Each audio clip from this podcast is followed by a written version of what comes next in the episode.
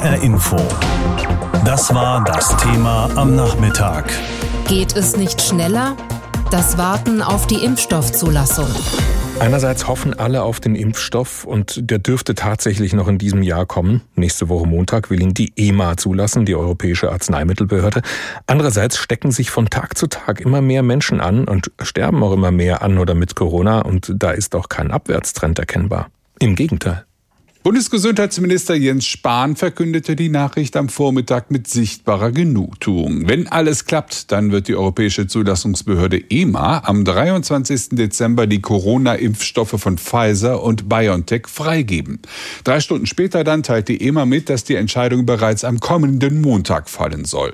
So oder so. Das wird die erste ordentliche Zulassung eines Impfstoffes auf der Welt dann sein ordentlich. Darauf kommt es dem Minister an. Eine Notzulassung lehnt er hingegen entschieden ab. Weil es darum geht, Vertrauen in das Impfen, gerade in dieser Pandemie, auch bestmöglich zu gewinnen und zu erhalten. Genauso wichtig ist Spahn, dass der Impfstoff zeitgleich in Europa zum Einsatz kommt. Wir reden viel über Europa und europäischen Geist und dann in der Krise, dann wenn es tatsächlich darauf ankommt, ziehen einige zuerst brutal die nationale Karte. Nach Weihnachten kann es also endlich losgehen. Zuerst in Impfzentren, die bald einsatzbereit sein sollen. Also alles gut? Nicht so ganz, findet FDP-Fraktionsvize Michael Theurer. Also es stellt sich da dann schon die Frage, warum eben die Bundesrepublik Deutschland in der ersten Tranche nicht mehr Impfstoffe erhält. Das konterkariert jedenfalls die eigene Aussage von Minister Spahn, der ja öffentlich erklärt hat,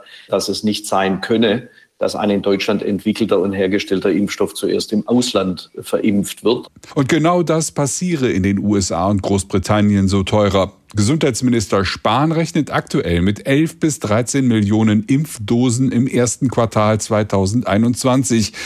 Wer kommt also zuerst dran? Die Vorsitzende des Nationalen Ethikrats, Elena Büchs, empfiehlt? Erstens Menschen mit signifikant erhöhtem Risiko für schweren oder tödlichen Verlauf, zweitens Mitarbeiterinnen und Mitarbeiter im Gesundheitswesen, die aufgrund berufsspezifischer Kontakte ein erhöhtes Risiko haben. Und drittens Personen oder Gruppen, die in basalen Bereichen der Daseinsvorsorge und für die Aufrechterhaltung zentraler staatlicher Funktionen eine Schlüsselstellung besitzen. Dazu gehören Mitarbeiter von Gesundheitsinstitutionen, Lehrer, Erzieherinnen, Polizei, Feuerwehr und so weiter. Diese Liste soll Bestandteil einer Verordnung sein, die Minister Spahn am Freitag unterschreiben will, nachdem sich der Deutsche Bundestag damit befasst hat. Eine Verordnung reicht nicht, sagt die Opposition Grünen-Fraktionschef Toni Hofreiter. Ich hielte es für klüger, wenn wir ein Impfgesetz hätten, nämlich man stelle sich vor, wir machen es nur auf Verordnungsweg und irgendjemand klagt vom Verwaltungsgericht und bekommt dann recht, dass diese Person vorgezogen wird. Ich finde immer, bei solch schwierigen Fragen sollte man den rechtssichereren, verlässlicheren Weg gehen. Die FDP hat heute sogar einen Gesetzentwurf vorgelegt, der festlegt, dass die über 80-Jährigen zuerst geimpft werden sollen.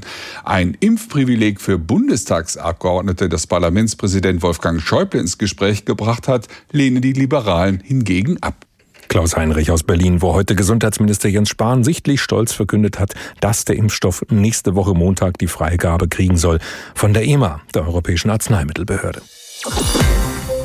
Wir warten hier in Deutschland und auch in der EU schon länger auf einen Impfstoff. Währenddessen hören wir aus immer mehr anderen Ländern, dass der Corona-Impfstoff der Mainzer Firma BioNTech schon verabreicht wird.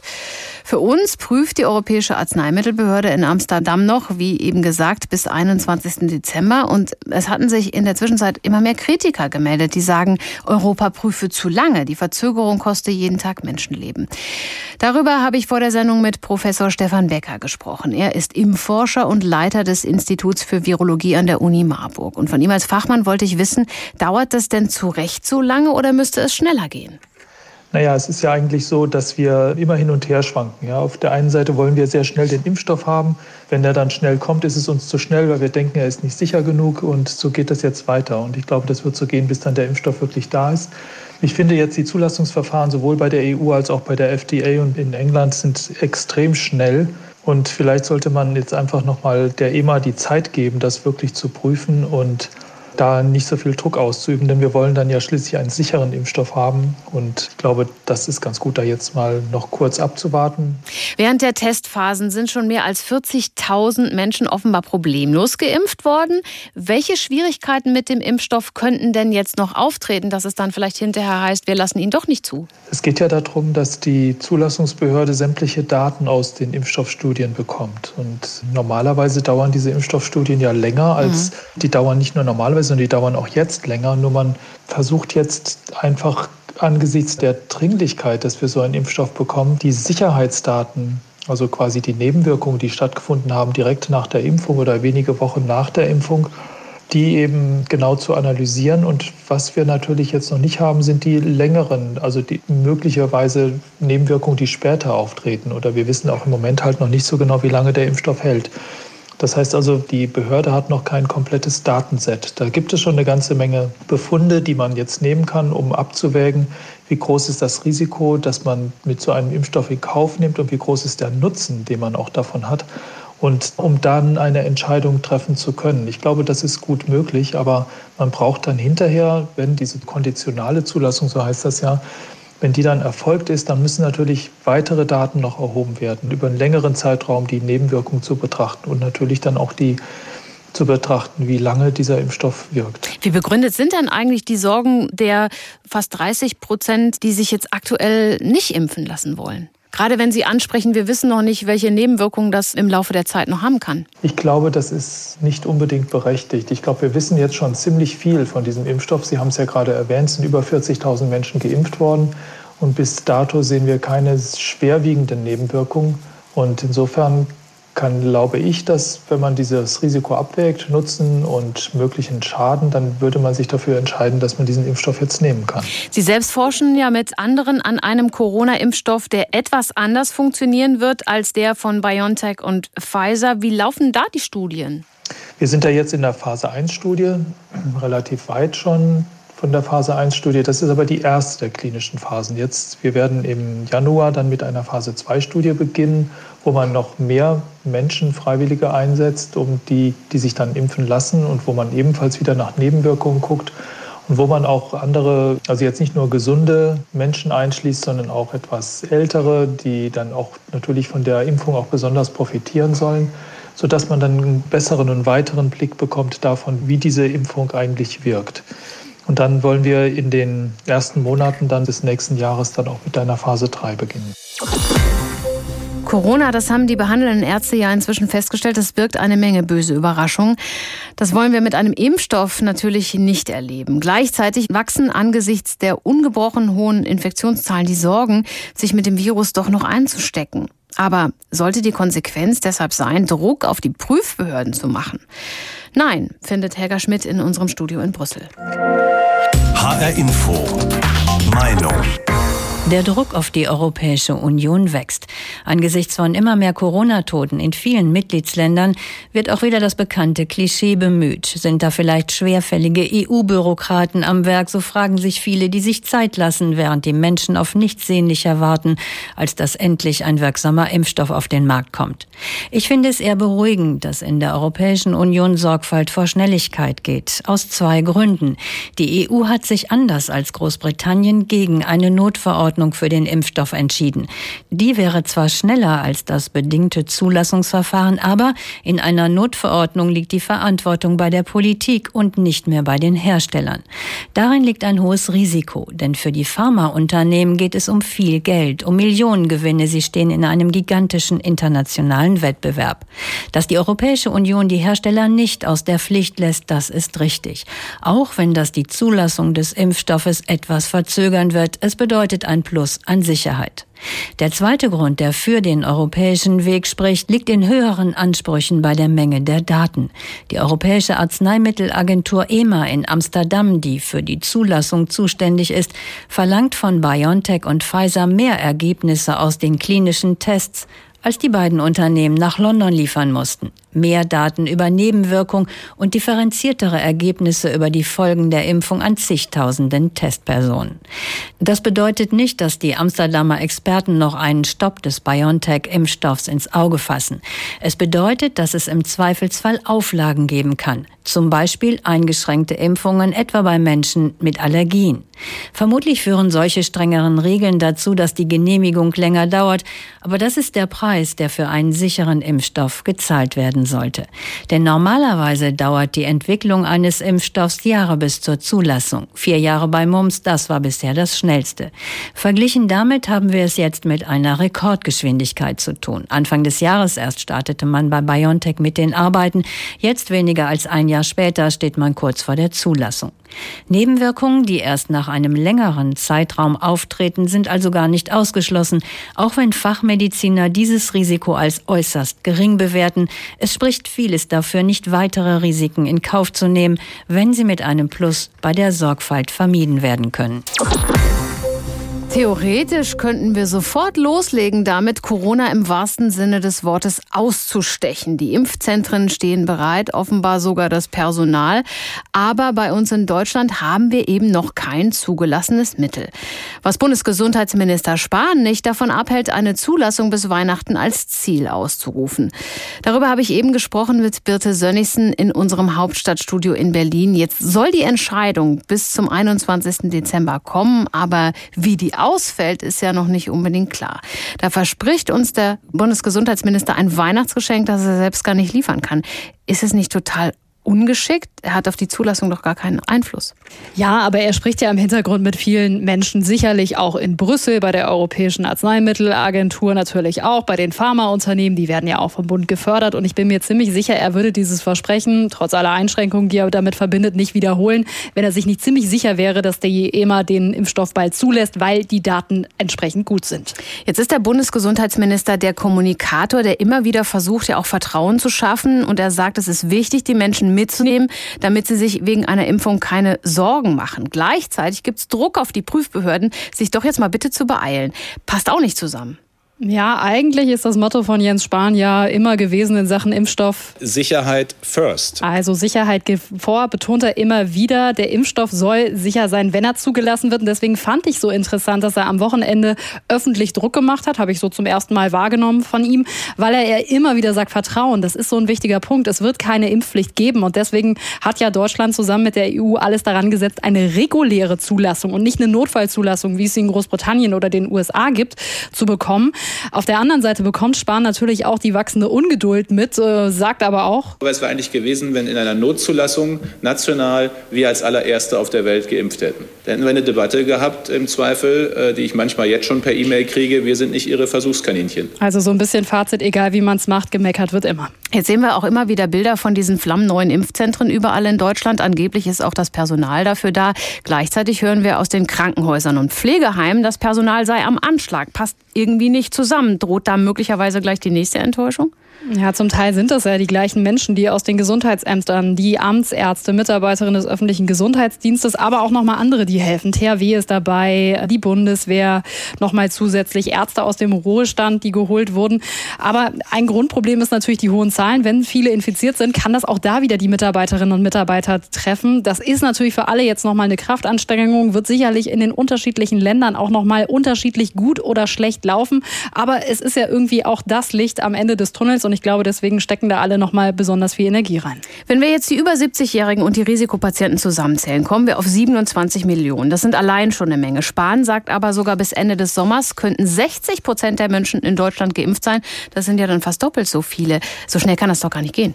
Ja, Erwartungsmanagement, das ist so ein Punkt. Ich habe mir nochmal die aktuellen Zahlen des ZDF Politbarometers angeguckt. Die zeigen auch nochmal, eine Mehrheit geht nicht davon aus, dass der Impfstoff bis zum Sommer ein normales Leben bringen wird und das wieder möglich sein wird. Das ist jetzt auch gerade eine Gleichung. Da sind immer noch so viele Unbekannte, egal was Jens Spahn sagt. Es ist ja, wie viel Impfstoff steht zur Verfügung? Wann werden die nächsten Impfstoffe im Zweifel zugelassen? Klappt das eigentlich alles so, wie sich das die Länder vorstellen mit den Impfzentren? Es wird noch sehr viele Fragen geben und machen die Leute am Ende mit. Deswegen Deswegen, ich bin gespannt, wie das wird. Jens Spahn hat heute noch mal gesagt, er geht davon aus, im Sommer gibt es so viel Impfstoff, dass man aber auch keine Impfzentren mehr braucht, sondern dass man dann ganz regulär beim Hausarzt oder der Hausärztin geimpft werden kann. In Peru hat man zwischenzeitlich aufgehört, gegen Corona zu impfen. Da hatte man ein Mittel aus China benutzt. Und dann gab es, so hieß es von den Behörden in dem südamerikanischen Land, ein unerwünschtes Ereignis von dem man noch untersuchen müsse, ob es mit dem chinesischen Mittel zusammenhängt. Anderswo in der Welt sind Impfstoffe weiter im Einsatz und wir haben unsere Korrespondenten gebeten, sich das anzusehen. In Russland, Großbritannien, den USA und China. In Russland ist bereits vor anderthalb Wochen mit einer groß angelegten Corona-Impfaktion begonnen worden. Zuerst in der Hauptstadt Moskau, ab dieser Woche folgen die übrigen Regionen des Landes. Die Impfung ist freiwillig und für russische Staatsbürger kostenlos. Zunächst sollen bestimmte Berufsgruppen wie Ärzte, medizinisches Personal, Lehrer oder Sozialarbeiter geimpft werden, danach Menschen, die ebenfalls beruflich vielen Kontakten ausgesetzt sind. Das Prozedere ist relativ einfach. Über eine eigene Internetseite lassen sich Impfwillige registrieren und bekommen dann einen Termin innerhalb der nächsten zwei Wochen. Geimpft wird in Polikliniken, in denen eigene Räumlichkeiten dafür geschaffen wurden. Mitzubringen sind Pass, Arbeits- und Krankenversicherungsbescheinigungen und eine Stunde Zeit. Auch wenn es von russischer Seite heißt, Sputnik V habe eine Wirksamkeit von 95 Prozent und kaum Nebenwirkungen, der Impfstoff befindet sich noch in der dritten und entscheidenden Testphase. Eine Auswertung der Ergebnisse wird erst Anfang des Jahres erwartet. Wohl auch deswegen ist die Skepsis in der russischen Bevölkerung groß. Laut jüngsten Umfragen wollen sich etwas mehr als 40 Prozent impfen lassen. In Großbritannien wird seit einer Woche gegen Covid-19 geimpft. Dass der Impfstoff von Pfizer-BioNTech auf der Insel früher zugelassen wurde als anderswo, hat für Diskussionen gesorgt. Die britische Arzneimittelbehörde MHRA betont aber, dass sie keine Abkürzung genommen und keine sicherheitsrelevanten Prüfschritte ausgelassen habe. Die Europäische Arzneimittelagentur EMA betont dagegen, dass sie eingehender prüfen würde als die Briten. Genaue Zahlen, wie viele Menschen in Großbritannien seit letztem Dienstag geimpft wurden, gibt es nicht. Die Regierung spricht lediglich von Zehntausenden. Berechtigt sind zunächst die über 80-Jährigen und deren Pfleger sowie gefährdetes Krankenhauspersonal. Während zum Auftakt der Aktion wegen der komplizierten Lagerung des Impfstoffs nur in Krankenhäusern geimpft wurde, haben in England nun auch Hausärzte mit den Impfungen begonnen. In zwei Fällen sind bisher Nebenwirkungen bekannt geworden. Zwei Personen, die starke Allergiker sind, haben auch auf die Impfung eine allergische Reaktion gezeigt. Nach einer Behandlung sei es ihnen aber schnell wieder gut gegangen, hieß es. Trotzdem wird Allergikern vorerst von einer Impfung abgeraten. Aus London, Imke Köhler. Eine Krankenschwester aus Long Island im Bundesstaat New York war die erste.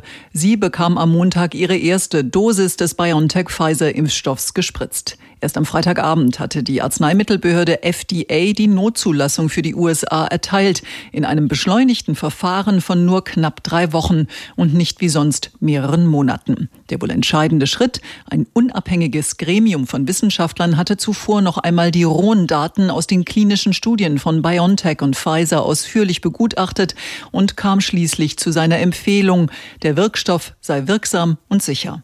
So sieht es auch die CDC, Amerikas oberste Seuchenbehörde. Selbst bei Menschen, die stark allergisch auf Impfstoffe reagieren, rät die CDC nicht grundsätzlich von der Impfung ab. Diese Patienten sollen nur vorher ihre Ärzte über Risiken befragen. Gleiches gilt für Schwangere. Für Kinder unter zwölf Jahren ist der Impfstoff in den USA noch nicht zugelassen. Dafür liegen den Behörden noch nicht genügend Daten vor. Julia Kastein, Washington. Bislang wurden in China vor allem Beschäftigte im Gesundheitswesen geimpft, Soldaten der Volksbefreiungsarmee, Angestellte der großen Pharmakonzerne und Menschen, die als besonders infektionsgefährdet gelten oder in Risikogebiete reisen. Insgesamt wurden schätzungsweise eine Million Menschen geimpft. Dabei werden experimentelle Impfstoffe der Firmen Sinovac und Sinopharm verwendet. Über Nebenwirkungen wurde bislang nichts bekannt.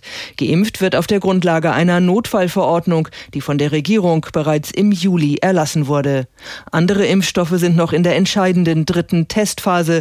Daten dieser Studien etwa zur Wirksamkeit und zur Sicherheit wurden bislang nicht veröffentlicht. Für das ARD-Studio Peking, Ruth Kirchner. Einerseits hoffen alle auf einen Impfstoff und der dürfte tatsächlich noch in diesem Jahr im Dezember kommen. Nächste Woche Montag will die Europäische Arzneimittelbehörde, die EMA, dann ihr Okay geben dafür und die Europäische Kommission wird ihn dann zulassen. Andererseits stecken sich dann von Tag zu Tag immer mehr Menschen an und sterben auch immer mehr an und mit Corona. Und da ist auch eigentlich gar kein Abwärtstrend erkennbar. Im Gegenteil sogar. Deutschlands oberster Pandemiebekämpfer wird heute deutlich. Ja, meine Damen und Herren, die Lage ist so ernst, wie sie noch nie war in dieser Pandemie. Die Fallzahlen sind insgesamt so hoch wie nie. Hohe Infektionszahlen und hohe Todeszahlen, vor allem unter alten Menschen. RKI-Präsident Wieler ist deshalb hörbar besorgt. Auch weil von bundesweit 27.000 Intensivbetten mittlerweile 22.000 belegt sind. Angesichts dieser Zahlen und bereits vielerorts überlastetem Krankenhauspersonal hat die Virologin Sandra Ziesek von der Uniklinik Frankfurt einen einfachen Weihnachtswunsch. Wir sind Teil dieser Pandemie und wir verbreiten das Virus. Es liegt deshalb an jedem Einzelnen von uns, diese Zahlen zu reduzieren.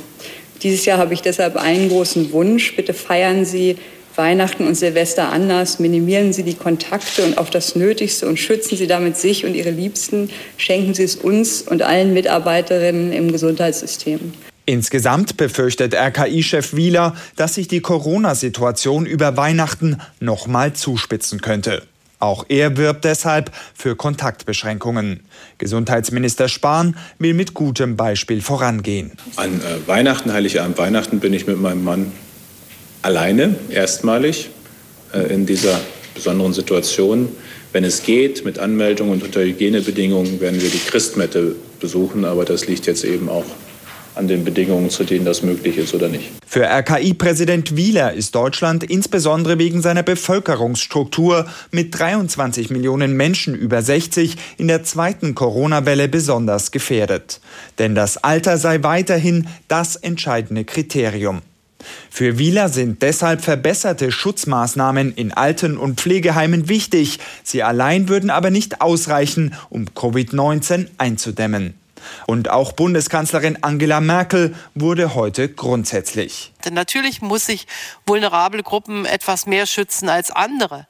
Aber das kann nicht darin bestehen, dass man sagt, ihr bleibt mal alle schön zu Hause, damit wir unsere Einkaufsbummel machen können und ihr stört jetzt mal nicht unseren Lebensrhythmus. Immer wieder kommt es in der Pandemiebekämpfung auch auf solidarisches Verhalten an. Und deshalb sollen, wenn die Impfstoffzulassung bis Weihnachten vorliegen sollte, zuerst Menschen geimpft werden, die besonders gefährdet sind. Gesundheitsminister Spahn rechnet aktuell mit bis zu 13 Millionen Impfdosen im ersten Quartal 2021. Für eine schnelle Normalisierung reicht das nicht. Der Gesundheitsminister dämpft deshalb die vorweihnachtliche Hoffnung, der Shutdown werde es schon richten. Auch eine Vollbremsung wird eine lange Bremsspur haben. Auch das finde ich ist wichtig, jetzt schon auch zu sagen und zu erkennen. Ab morgen hat dann alles zu, was nicht ein Laden ist für den täglichen Bedarf. Uli Haug hat uns darüber berichtet, über die Corona-Lage heute. Aber noch vor Weihnachten soll der Impfstoff dann zugelassen werden. Sehr wahrscheinlich. In Großbritannien wird schon geimpft, in den USA ist der Impfstoff zugelassen, auch in Kanada, Bahrain, Saudi-Arabien, Mexiko, aber in Deutschland. Ausgerechnet dort, wo der Impfstoff maßgeblich entwickelt worden ist, bei BioNTech in Mainz. Da darf er noch nicht verwendet werden und auch nicht im Rest der EU. Denn die Europäische Arzneimittelagentur EMA lässt sich Zeit. Ursprünglich wollte sie am 29. Dezember über den Impfstoff entscheiden. Jetzt tut sie das schon eine Woche vorher wohl, am 21., also nächste Woche Montag. Wie auch immer, bei uns dauert's länger als anderswo. Peter Liese ist Abgeordneter der CDU im Europäischen Parlament und der gesundheitspolitische Sprecher seiner Fraktion, der EVP. Und mit ihm habe ich vorhin darüber gesprochen. Herr Liese, Großbritannien hat den Impfstoff von BioNTech Pfizer schon am 2. Dezember zugelassen. Warum lässt sich die EU fast drei Wochen mehr Zeit? Weil wir genauer prüfen. Das Verfahren in der Europäischen Union ist aus drei Gründen besser bietet mehr Sicherheit. Erstens, BioNTech muss an die Europäische Arzneimittelagentur mehr Daten liefern über Nebenwirkungen und Effektivität des Impfstoffs.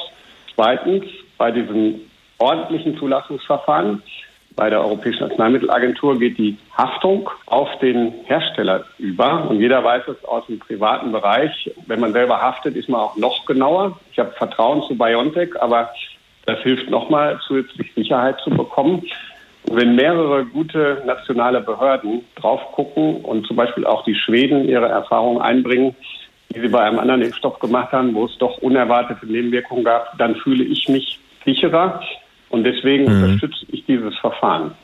Es gäbe aber auch die Möglichkeit einer Notfallzulassung. Warum macht man das jetzt nicht?